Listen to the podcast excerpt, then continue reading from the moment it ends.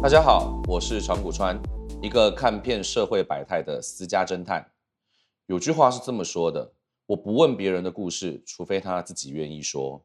我想我的老同学 David 应该对这句话非常的有感觉。在离开校园之后，其实我跟 David 已经很多年不见了。多亏了脸书，我还能够知道老同学的近况。他现在在一间保险公司，可是王牌业务员哦。前几天他突然找我，嗨，长谷川，还记得我吗？我是 David，好久不见。我有件急事想找你聊一聊，不知道你最近有没有空？我心想应该是推销一下保险吧，无妨，就当跟老同学吃个饭叙叙旧吧。于是我立刻答应了他。David 看我爽快的答应。就马上问我隔天方不方便碰面。我一边笑着说没问题，一边心想，原来这就是超级业务的积极态度啊，应该要学习一下。隔天晚餐，我们就约了一间环境安静、食材新鲜的日本料理店。原本我抱持 David 一见到我就会开始大聊特聊他的公司、他的保单之类的话题，没想到 David 看到我的第一句话竟然是：“老同学，长谷川。”你一定要帮帮我，我觉得我的手机最近怪怪的，好像被监听了耶。面对他突如其来的、令人意想不到的表达，还有这么认真严肃的表情，我反而一时半刻还反应不过来。他看着我瞪大的双眼，很认真的再说了一次：“同学，真的真的，我的手机好像真的被监听了，就好像间谍电影里面演的那个样子。”我现在该怎么办？我只是一个小人物，我只是做保险，为什么有人要监听我？拜托，你一定要教教我，到底谁在调查我？接着，他开始说明这诡异的一切。事情是从上礼拜发生的。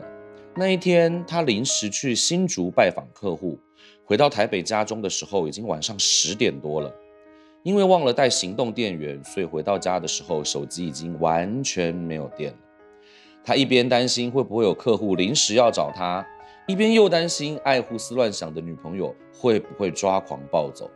于是他用最快的速度赶回家充电。开机后，果然不出所料，女友抓狂了。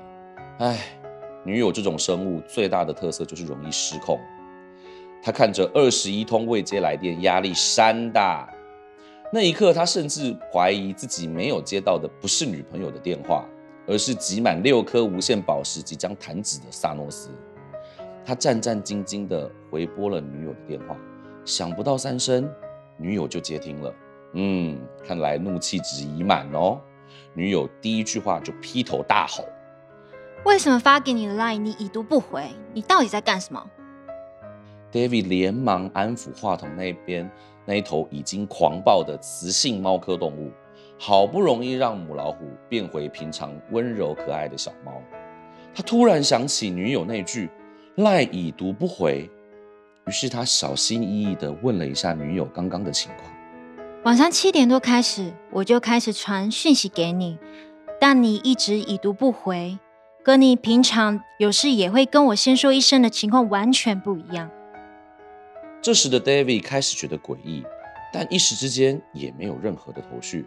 只好先安抚女友，说是自己 Line 的电脑版忘了登出。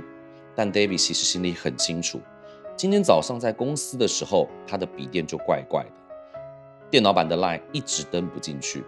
没想到一忙就是一整天，忙到几乎快要往生了。现在唯一想做的就是赶快钻进被窝，好好的睡一觉。时间又过了几天，David 早上到分公司演讲，结束时呢，他惯性的看了一下手机。时间显示是早上的十点零二分，嗯，演讲的时间抓得刚刚好哦。等等，不对啊，为什么没有赖的讯息通知呢？每天早上十点整，公司群组都会传来前一天所有同仁的业绩报表，为什么今天没有传呢？David 一边想着，嗯，可能是有事耽搁了吧，一边点开公司群组，他赫然发现。报表已经准时在十点整上传啦，但他的 line 却没有任何未读讯息的标记，这代表他已读了。这实在太诡异了。难道有人在监控我的手机吗？难道电影里演的都是真的吗？现在真的有这种技术吗？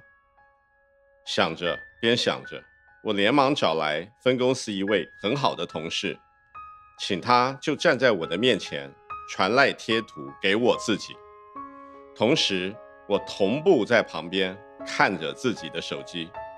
结果，邪门的事情真的发生了。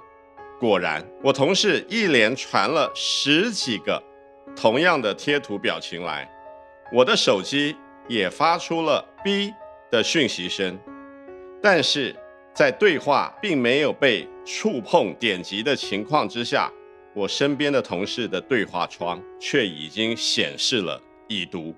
我其实根本没读，可是我同事的对话框却显示我已读，怎么办，同学？我是不是被监听了呢？在回家的路上，我不断的想着 David 的遭遇。嗯，看来只有特洛伊能够解开我的疑惑。哦，对了，特洛伊是某资工硕士班的高材生，标准的宅男。他天生对人类没有任何的兴趣，他也是一个说话非常无趣的人，会用一堆你听不懂的程式原理来解释人类所有的情绪活动。我甚至好奇，在他眼中的世界是不是由一堆零跟一组成的二进制编码？嗨，阿特，最近好吗？我拨通了特洛伊的电话。呃，我有一件案子跟手机监控有关，想请你帮我查看看。事情是这样的，我就把 David 讲给我的重点转述给他。结果说了老半天，特洛伊这个不食人间烟火的木马城市，终于答应要帮忙。查一下 David 的手机到底是卡到什么音，还说顺利的话，搞不好能够查出是谁在背后搞鬼哦。几天之后，特洛伊就约我在星巴克碰面，他一边向我解释网络监听的原理，一边解锁 David 的手机，并且点开一个我从来都没有看过的全英文界面的 App。我看着 App 中显示的英文地图画面，我大概能够猜出这应该是能够显示监控者位置的软体。他噼里啪啦的说了一堆中文跟英文掺杂的专有名词和术语，我瞬间庆幸自己小时候想要成为一个电脑骇客的梦想没有实现，否则我现在应该跟他一样，成为一个半人半 AI 的生物。特洛伊离开了星巴克之后没有多久，David 就来找我了。看着满脸期待的 David，我真的很想要跟他解释这整件事情的来龙去脉，顺便卖弄一下刚刚特洛伊教我的那些网络知识。但我发誓，我认真的想了非常久，我只记得 David 跟我讲了两个结论：第一个，监控你手机的人是透过另外一只手机达成这个目的的；第二个，这个人就在 App 地图上显示的那个地方，去把它找出来吧。差不多又过了一个礼拜，David 又打电话给我了，他说他找到监控他手机的人了，他要把整个故事的来龙去脉告诉我。听故事我最感兴趣了。当然，马上二话不说就答应他的邀约啊！